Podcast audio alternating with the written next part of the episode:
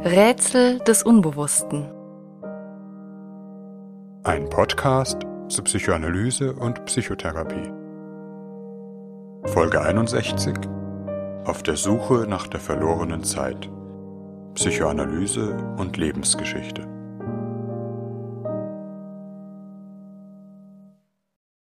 Zu den hartnäckigsten Klischees über die Psychoanalyse rechnet wohl jenes, dass sie sich mit einer seltsamen Beharrlichkeit an der Vergangenheit abmühe. Obwohl doch die Probleme in der Gegenwart liegen, sich im Hier und Jetzt stellen. Man spricht und spricht über das damals, aber kommt mit dem Heute nicht zur Rande. Und nicht wenige Analysanten sind in ihrem Umfeld nach mehreren hundert Stunden Analyse gefragt worden, habt ihr nicht langsam mal alles durch? Wir haben in den verschiedenen Folgen unseres Podcasts schon gehört, dass die Vorstellung, eine Analyse bestünde in einem jahrelangen Wiederkäuen biografischer Fakten, wenig mit der Realität zu tun hat.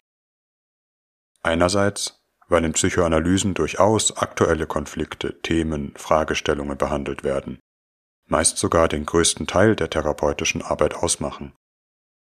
Zum anderen, weil es in der Psychoanalyse nie um die Vergangenheit als bloßes Damals, als historisches Faktum geht. Psychoanalyse hat es im Wesentlichen mit reaktualisierter Vergangenheit zu tun. Also etwas, das gerade nicht Vergangenheit werden kann, sondern sich unbewusst immerzu in der Gegenwart wiederholt. So auch im Hier und Jetzt des Therapieraums. Immer noch sucht etwa ein Patient die unerfüllte Liebe seiner Eltern, indem er alles gut und richtig zu machen versucht, und fällt in einen Abgrund von Nichtigkeit, wenn ihm dies nicht gelingt auch seiner Therapeutin gegenüber. Schon Freud beschreibt die zentralen Elemente des Therapieprozesses in der bekannt gewordenen Wendung Erinnern, Wiederholen, Durcharbeiten, wobei vor allem der erste Punkt, das Erinnern, zunehmend kontrovers geworden ist.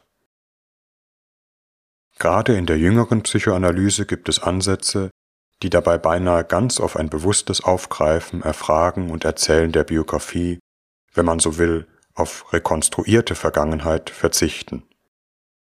Alles, was wichtig ist, geschieht im Hier und Jetzt, zwischen Analytiker und Analysant, in der Übertragung und Gegenübertragung.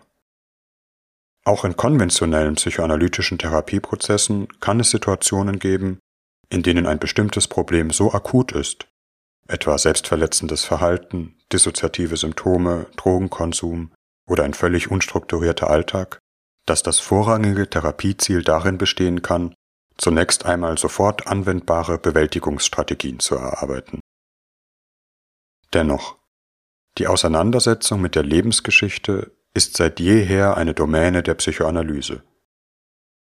Psychoanalytische Denkweisen betrachten Symptome und psychische Schwierigkeiten niemals isoliert, sondern im Zusammenhang mit der Geschichte und Herkunft eines Menschen, aus der sich ihr manchmal verborgener Sinn ableitet.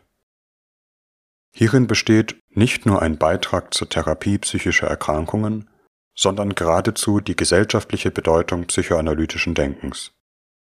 Das Leiden ist nicht sinnlos, kein Denkfehler, Unfall im System, sondern etwas, das mit unserer Geschichte zu tun hat, sei es unsere eigene, die der Familie oder die einer ganzen Generation. Das, was isoliert betrachtet sinnlos erscheint, wird oft genug sinnvoll, wenn man es in Bezug zu dieser Geschichte setzt. Das gilt bis hin zu vermeintlich verrückten Reaktionen auf gesellschaftliche Krisen, die oftmals vor dem Hintergrund der Lebens- und Familiengeschichte eines Menschen plausibel werden. Etwa als ein tiefes Misstrauen gegenüber staatlichen Strukturen, auf die gerade in Bedrohungssituationen kein Verlass ist, die zusammenbrechen, alleine lassen, nicht schützen oder gar selbst die Quelle der Bedrohung werden zum Verfolger. Man kann mit einem Mal alles verlieren, schutzlos sein, oder wird betrogen, beraubt, entwurzelt. Eine Erfahrung, die in der Familiengeschichte durchaus ihren historischen Ort hat, eine traumatische Realität war, die niemals wirklich bewältigt wurde und deshalb über die Generationen hinweg fortspukt als unaussprechliche Angst und Wut.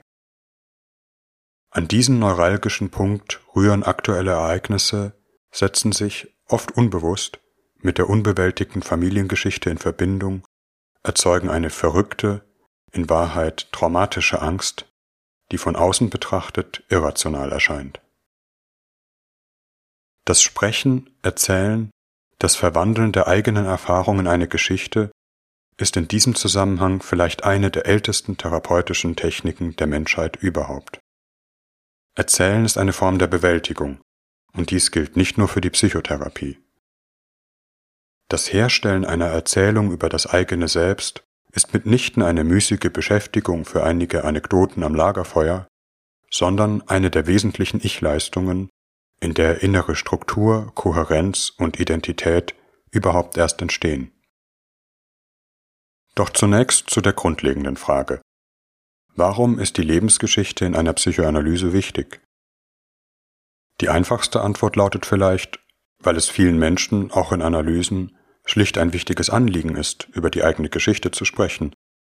Sie den Wunsch haben, sich im Lichte der eigenen Biografie besser zu verstehen. Mit dem Aufnehmen einer Therapie kann auch das große, vielleicht nie gestillte Bedürfnis einhergehen, endlich gehört, gesehen zu werden und in der eigenen Geschichte anerkannt. Doch was bedeutet es, sich in einer Therapie mit der eigenen Geschichte zu beschäftigen? Was heißt eigentlich etwas aufarbeiten? Und worin liegt hier der besondere Beitrag der Psychoanalyse, die es ja immer auch mit unbewussten Prozessen zu tun hat? Dazu folgendes Fallbeispiel. Eine Patientin, eine Frau in ihren Endzwanzigern, kommt mit einer ausgeprägten Angstsymptomatik und depressiven Verstimmungen in Therapie zu einer Psychoanalytikerin. Sie ist eigentlich im Leben sehr erfolgreich, hat studiert und einen Beruf ergriffen, der ihr eine gute finanzielle Grundlage ermöglicht. Sie beschreibt sich als sehr leistungsorientiert, habe zugleich schon immer unter ihrer Ängstlichkeit gelitten, manchmal auch eine Panikattacke gehabt. Nun aber sei es so schlimm geworden, dass sie fürchte, auf ihrem Lebensweg zu scheitern. Immer wieder würde sie von massiven Angstzuständen ergriffen, während derer sie glaube, gleich verrückt zu werden. Danach fühle sie sich zum Teil tagelang niedergeschlagen, falle in tiefe Löcher, in der ihr die ganze Welt sinnlos vorkomme. Sie lebe mit ihrem Partner zusammen, sie hätten Pläne gemacht, vielleicht eine Eigentumswohnung zu erwerben, auch könnten sie sich vorstellen, Kinder zu bekommen. Sie könne sich eine gemeinsame Zukunft mit dem Partner vorstellen, auch wenn sie immer wieder in heftige Streitereien gerieten, wobei die Patientin auch sehr aggressiv und ausfallend werden könne, dem Partner verletzende Dinge sage, worauf dieser sich verärgert zurückziehe und mit Trennung drohe. Eine Therapie könnte sich zunächst auf das Symptom der Patientin beziehen, mit ihr Strategien erarbeiten, wie sie die Panikattacken besser in den Griff bekommen kann. Auch zu erarbeiten, in welchen Situationen diese auftreten, etwa welche körperlichen Signale in ihr eine Angstreaktion auslösen, die dann in eine Eskalation der Panik führen, und an welchen Stellen sie hier eingreifen kann. Doch zum genaueren Verständnis der Problematik und um die Patientin als Mensch überhaupt richtig kennenzulernen, gehört auch ein Verständnis der biografischen Hintergründe, ihrer Herkunft und der Geschichte der Familie. Die Patientin berichtet auf Nachfrage der Therapeutin, dass ihre Familie aus dem ehemaligen Jugoslawien stamme. Sie selbst ist dort geboren, habe aber keine Erinnerung mehr an ihr Herkunftsland, denn die Familie sei wenige Monate nach ihrer Geburt vor dem Krieg nach Deutschland geflohen. In Deutschland mussten die Eltern einen Beruf unter ihrer Qualifikation nachgehen, da Zeugnisse aus der Heimat nicht anerkannt wurden. Die Patientin hat ihre Eltern dabei als unglücklich erlebt, den Vater als schweigsam zurückgezogen manchmal mit eruptiven Ausbrüchen von Wut. Die Mutter habe manchmal nachts in der Küche alleine geweint. Die Patientin sei schon von früh an als sehr begabt aufgefallen, habe in der Schule immer hervorragende Leistungen gebracht. Ihr kleinerer Bruder dagegen habe viele Schwierigkeiten gehabt, nach einer Phase des Drogenkonsums in der Jugend sei er für ein halbes Jahr in der Psychiatrie gewesen. Die Patientin ist die einzige in der Familie, die beruflich erfolgreich ist. Jetzt schon hat sie ein höheres Einkommen als die Eltern. Sie sagt, eigentlich ist ja alles ziemlich gut gelaufen in meinem Leben. Zugleich habe ich immer das Gefühl, dass mir etwas Schlimmes passieren wird. gerade dann, wenn es mir gut geht, eigentlich alles gut klappt, wächst das Gefühl der Bedrohung. In den Panikattacken fühle es sich so an wie jetzt ist die Katastrophe da, jetzt ist es passiert. Die Therapeutin könnte in diesem Zusammenhang etwa deuten, vielleicht fühlen Sie sich sehr schuldig. Sie sind erfolgreich, haben ein gutes Einkommen, entwickeln sich im Beruf, während Sie das Gefühl haben, Ihre Eltern zurückzulassen und auch Ihren kleinen Bruder, der im Leben nicht so gut zurechtkommt. Die therapeutische Arbeit könnte sich um den Schuldkonflikt drehen, den der erfolgreiche Lebensweg in der Patientin virulent macht. Darf man seine Eltern verlassen, hinter sich lassen, seinen eigenen Weg gehen, glücklich sein? Aber es ist so schwierig, wenn man das Gefühl hat, den Eltern geht es dabei nicht gut, sie sind nicht glücklich. Auch wenn das von außen besehen irrational scheint. Unbewusst ist der eigene Erfolg mit dem Unglück der Eltern verbunden, ein Teil der Patientin fühlt sich zutiefst schuldig oder vielleicht egoistisch oder rücksichtslos.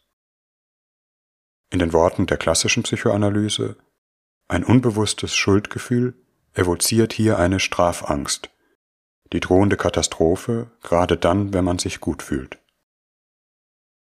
Ein anderer Zustrom in die psychische Krise der Patientin könnte aber auch der gewaltige Druck sein, der auf der Patientin lastet. Die Eltern mit dem eigenen Erfolg glücklich machen, ihnen das Gefühl geben, dass die Familie im neuen Land angekommen ist, eine Daseinsberechtigung hat. Entgegen vielleicht vieler Vorurteile von außen, dass man doch nicht richtig dazu gehört, ein Fremdling ist. Der Leistungsdruck, den die Patientin ihr ganzes Leben lang auf sich selbst ausübt, liegt in der Migrationsgeschichte der Familie begründet, ist ohne die Migrationsgeschichte überhaupt nicht verständlich. Die Vorurteile, das beschämende Gefühl, anders zu sein. Manchmal die Sprüche von Mitschülern oder einem Lehrer, die bis ins Herz getroffen haben. Vielleicht immerzu das Gefühl, etwas verbergen zu müssen, um nicht aufzufallen, um dazuzugehören. Es beweisen müssen. Auch jenes Ringen mit sich selbst und der Frage, wer man ist, wohin man gehört, ob man wirklich gut so ist, wie man ist, oder nur durch den Nachweis von Leistung und Erfolg. In der Therapie kann es darum gehen, die Stimme des Kindes zu hören, das mit all dem eigentlich überfordert ist, aber auch wütend, das entgegen einer funktionierenden Außenseite unsicher ist, Zweifel an sich hat und die Sehnsucht, einfach so angenommen zu werden, ohne etwas tun zu müssen. Eine Seite des Selbst vielleicht, die unter dem Druck der Umstände von früh an furchtbar allein geblieben ist, für die gar kein Raum war, die sich selbst in ihrer Bedürftigkeit den Eltern gegenüber als Zumutung empfunden hat und die darum etwas ungemein Trauriges hat. Zugleich macht der Patientin dieser Teil ihrer selbst Angst. Wenn ich wütend bin, zerreiße ich dann die Bindungen, die mir zugleich den Halt und die Liebe geben, die ich zum Leben brauche. Wenn ich nicht mehr weitermachen kann, was passiert dann? Wenn ich einmal anfange, eine Träne zu vergießen, kann ich dann jemals wieder aufhören zu weinen? In der Panikattacke wäre die erschreckende Furcht verstrebt, dass alles zusammenbricht, man sich selbst verliert, wenn man einmal aus dem Gleichgewicht gerät, wofür die Angst vor dem Verrücktwerden nur eine Umschreibung ist. Therapeutische Prozesse, die dieser traurigen, wütenden, sich ängstigenden Seite eine Stimme geben, können von ungemeiner Heftigkeit sein und bedürfen einer haltgebenden und vertrauensvollen Beziehung. Das Heilsame liegt auch in der Erfahrung, sich in all seiner Verwundbarkeit gezeigt, es ausgesprochen zu haben und trotzdem vom anderen angenommen zu sein. Und man kann sich letztlich nur angenommen fühlen, wenn man sich sicher ist, dass der andere einen wirklich kennt. Für das Thema unserer Folge ist der Umstand wichtig, dass all diese Gefühle das ungehörte Leiden der Patientin in ihrer Geschichte begründet liegen. Ihre inneren Konflikte aus dieser Geschichte allein verständlich werden. Man könnte aus psychoanalytischer Perspektive sagen, im Symptom der Patientin liegt etwas Unbewusstes. Was ist die Katastrophe, die droht und die Patientin in solchen Zuständen überwältigt? Sicherlich gibt es nicht die eine Antwort auf diese Frage, sondern wie in Schichten liegen die lebensgeschichtlichen Erfahrungen der Patientin übereinander und verdichten sich in den Panikattacken und depressiven Löchern. Das, was das Leiden erzeugt, ist meist gerade der ungehörte, unerhörte Teil der Geschichte, der, den die Patientin noch niemanden erzählt hat, den sie vielleicht selbst noch nicht einmal kennt, weil er nie in Worte gefasst wurde. Oft genug kann man übersetzen, das Unbewusste ist die unverstandene, unbewältigte Geschichte, die darum eine schmerzhafte Präsenz hat, unerlöst bleibt. Bewältigen bedeutet nicht, historische Fakten in Zusammenhang zu bringen, sondern in einen lebendigen, fühlenden Kontakt mit seiner Geschichte zu kommen. Und sich darüber die eigene Geschichte überhaupt erst anzueignen, zu einem Stück der eigenen Identität zu machen. Umgekehrt, die unverstandene Geschichte wird letztlich immer zum Fluch der Gegenwart, ist zur Wiederholung verdammt. Denn in der Konsequenz ist das Überhören der leidenden Stimme, das Funktionieren aus Angst vor dem Zusammenbruch zu einem Teil der Patientin geworden. Sie selbst ist es, die ihren eigenen Schmerzensschrei nicht hört, sich selbst mit Härte behandelt aus Angst vor der Berührung mit der eigenen Traurigkeit, Verletzlichkeit, Scham. Und droht vielleicht, diese Erfahrung unbewusst an die nächste Generation weiterzugeben, wenn sie als Mutter wirklich einmal ein schreiendes, verletzliches, hilfloses Wesen in den Armen hält. Tatsächlich ist es in vielen Fällen wichtig, transgenerationale Perspektiven in die therapeutische Arbeit einzubeziehen. In dem Fallbeispiel die Geschichte des Kriegs, den die Patientin selbst nicht oder kaum mitbekommen hat, der aber das Leben ihrer Eltern in entscheidender Weise geprägt hat. Die damit verbundene Erfahrung, durch eine plötzliche, eindringende Gewalt alles verlieren zu können. Haus, Heimat, das eigene Leben. Dies vielleicht korrespondierend mit Erfahrungen der Großelterngeneration, die den Zweiten Weltkrieg und die deutsche Besatzung in Jugoslawien erlebt hatten und hilflos zusehen mussten, wie die jüdische Bevölkerung des Ortes deportiert wurde. Die Schuld, geflohen zu sein, die anderen zurückzulassen, kehrt im Erleben der Patientin wieder. Auch die Patientin flieht, nach vorne in den Erfolg, die Familie zurücklassend, begleitet von dem Gedanken, ich lasse meine Eltern im Stich. Die Familiengeschichte ist von der Erfahrung der Schuld beseelt, der Bedrohung, der plötzlich eintretenden Katastrophe, auch und gerade wenn alles gut scheint, man nicht acht gibt. Die forcierte Leistungsfähigkeit der Patientin kann auch eine Verstrebung in diese transgenerationalen Erfahrungen haben. Ein letztlich angstgetriebenes Bemühen, Sicherheiten herzustellen, wach und schlagfertig zu sein, denn jenseits davon droht die Katastrophe, etwas Unaussprechliches und Gewaltsames, das letztlich die Chiffre für ein Trauma ist. Im Unbewussten der Familie ist dieses Trauma nicht Vergangenheit, sondern immer noch gegenwärtig, wiederholt sich, die plötzlich einbrechende Gewalt, sei es in der Beziehung mit anderen Menschen, im eskalierenden Streit mit dem Partner, in der Wut des Vaters, sei es im eigenen Erleben, der Panik, in der plötzlich alle Sicherheiten zerbrechen. Das Unbegreifliche, Gewaltsame, Verrückte hat einen Ort in der Geschichte der Familie. Doch über transgenerationale Traumata haben wir in Folge 36 bereits ausführlicher gehört. Psychoanalytische und tiefenpsychologisch fundierte Therapien haben oft die Rekonstruktion der Geschichte zum Gegenstand, wenngleich nicht ausschließlich. Manchmal ist dies ein intensiver und langer Prozess, manchmal genügt dafür auch eine kürzere Therapie.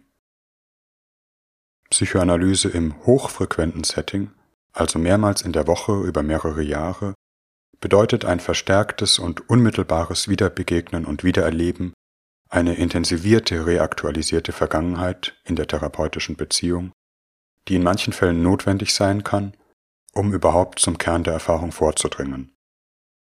Etwas, das aber auch mit Vorsicht abgewogen werden muss.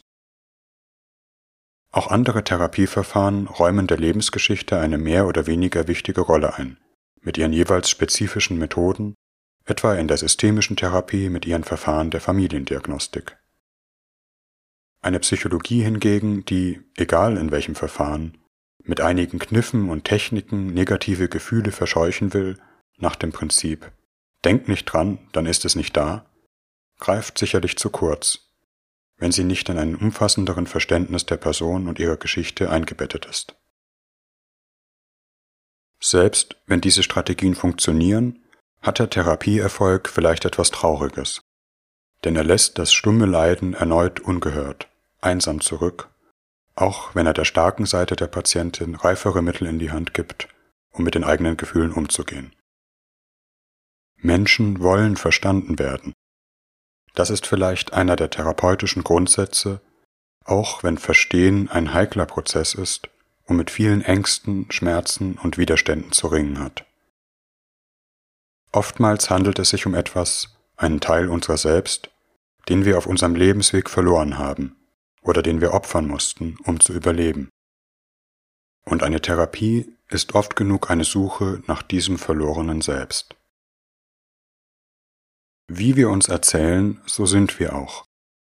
Das Selbst ist aus Erzählungen gebaut, Unsere seelische Welt ist, mit einem Fachwort ausgedrückt, aus Repräsentationen errichtet, Wiedervergegenwärtigungen. Wie ein Mensch über sich spricht, hat auch damit zu tun, in welchem Kontakt er sich mit seiner Geschichte befindet. Ist die Erzählung brüchig, fragmentarisch, von inselhaften, immer wiederkehrenden Anekdoten gekennzeichnet, die vielleicht bestimmten emotionalen Nervenpunkten geradewegs ausweichen, ist die Erzählung unpersönlich, von der Sprache der Verdrängung beherrscht, von außen kaum nachvollziehbar. Ist alles Entscheidende vergessen oder mit einem Weiß ich nicht mehr belegt? Oder ist die Geschichte in ein kohärentes Ganzes gefügt, in dem auch schwierige Gefühle Platz haben, ist das Erzählte in Resonanz mit den eigenen Gefühlen? Psychoanalytische Forscher wie zum Beispiel Tilman Habermas, Michael Buchholz oder Brigitte Bote haben in diesem Zusammenhang wichtige Beiträge auf dem Feld der Erzählforschung geleistet. Zu nennen ist in diesem Zusammenhang auch der Psychoanalytiker Roy Schafer, der in seinem Werk eine umfassende Grundlegung der psychoanalytischen Konzepte in der Erzähltheorie unternommen hat. Wir wollen zum Abschluss dieser Folge unseren Blick aber noch einmal auf den Zusammenhang von Erinnern und dem Erleben von Zeitlichkeit legen. Erinnern heißt, einer Sache emotionale Bedeutung beimessen, um ihrer selbst willen, sie nicht nur unter dem Aspekt ihrer aktuellen Nützlichkeit zu bewerten. Ohne solche Bedeutungen wäre die Welt ein kalter, toter und beliebiger Ort, in dem man alles fallen lässt, was man nicht mehr brauchen kann. Menschsein heißt, sich zu erinnern, und sei es in Form von Trauer. Das gilt bis in die frühesten Zeugnisse der Menschheitsgeschichte, Grabstätten. Durch das Erinnern und Erzählen werden bestimmte Geschehnisse überhaupt erst zu Erfahrungen, die sich in einem sinnhaften Bezug zum eigenen Selbst setzen lassen, nach dem Prinzip So bin ich geworden, das liegt hinter mir, das bin ich jetzt, das liegt vor mir. Während unverdauliche Erfahrungen das Zeitgefüge durchschlagen. Die Welt des Traumas ist eine zeitlose Welt, die kein Vergehen kennt, nur Wiederholung und dadurch auch keine Zukunft. Die Zeitordnung Vergangenheit, Gegenwart, Zukunft ist für die menschliche Psyche nicht einfach eine physikalische Tatsache, sondern das Produkt einer psychischen Leistung, das zumindest partiell beschädigt sein kann. Dies gilt nicht nur für das Trauma, sondern auch für das Zeiterleben in der Psychose oder der Depression, wie von dem Mediziner und Phänomenologen Thomas Fuchs untersucht. Doch Zeitlosigkeit ist zugleich auch das Signum des Narzissmus. Und dies nicht nur im engeren klinischen Sinne, sondern vielleicht geradewegs als Gesellschaftsdiagnose verstanden. Die narzisstische Welt bedeutet ein Leben jenseits der Zeit, ein Ignorieren, Ausblenden oder Bekämpfen der Zeit, insofern die Zeit eine Grenze bedeutet. Denn gerade Begrenztheit ist nicht erträglich etwas noch nicht zu können, an einen Punkt erst hin zu müssen, in dieser Hinsicht noch klein, unvollendet zu sein. Aber auch das Nicht mehr rührt an eine narzisstische Wunde. Dass der andere, die Eltern, die ganze Welt begrenzt sind, nicht unendlich verfügbar, nicht vollkommen, das Selbst nicht uferlos in die Welt expandieren kann. In der Zeit leben heißt anerkennen, dass sie nicht endlos ist, dass der andere und man selbst vergänglich. Darin auch das Kostbare, Einmalige einer Begegnung. Narzissmus bedeutet unter anderem eine Form der Selbstorganisation, die dieser Erfahrung ausweicht, den anderen und sich selbst so behandelt, als gäbe es diese Grenze nicht. Vielleicht ist die kapitalistische Gesellschaft in diesem Sinne eine durchweg narzisstische Welt. Ein kolossaler, manischer wie tragischer Versuch, die Zeitlichkeit und damit die Begrenztheit der Welt zu überwinden. Ein Versuch, der aber, wie alle Omnipotenzfantasien, irgendwann an der Realität scheitern muss. Als psychoanalytischer Grundsatz kann letztlich gelten, Wer versucht, sich seiner Vergangenheit zu entledigen, sie nicht kennen will oder glaubt, ihr durch Ignoranz aus dem Weg gehen zu können, wird zum Erfüllungsgehilfen des Wiederholungszwangs. Um es auf den Urmythos der Psychoanalyse zu beziehen, der sich auch in diese Richtung verstehen lässt, König Ödipus erfüllt sein Schicksal, gerade weil er seine Vergangenheit nicht kennt, nicht weiß, wer er wirklich ist im Glauben, ihm aus dem Weg zu gehen, läuft er seinem Verhängnis geradewegs in die Arme. Dies ist vielleicht die kürzeste Formel für eine psychoanalytische Therapie, die wohl auch für unsere Gesellschaft Gültigkeit hat. Ohne Vergangenheit können wir keine Zukunft haben.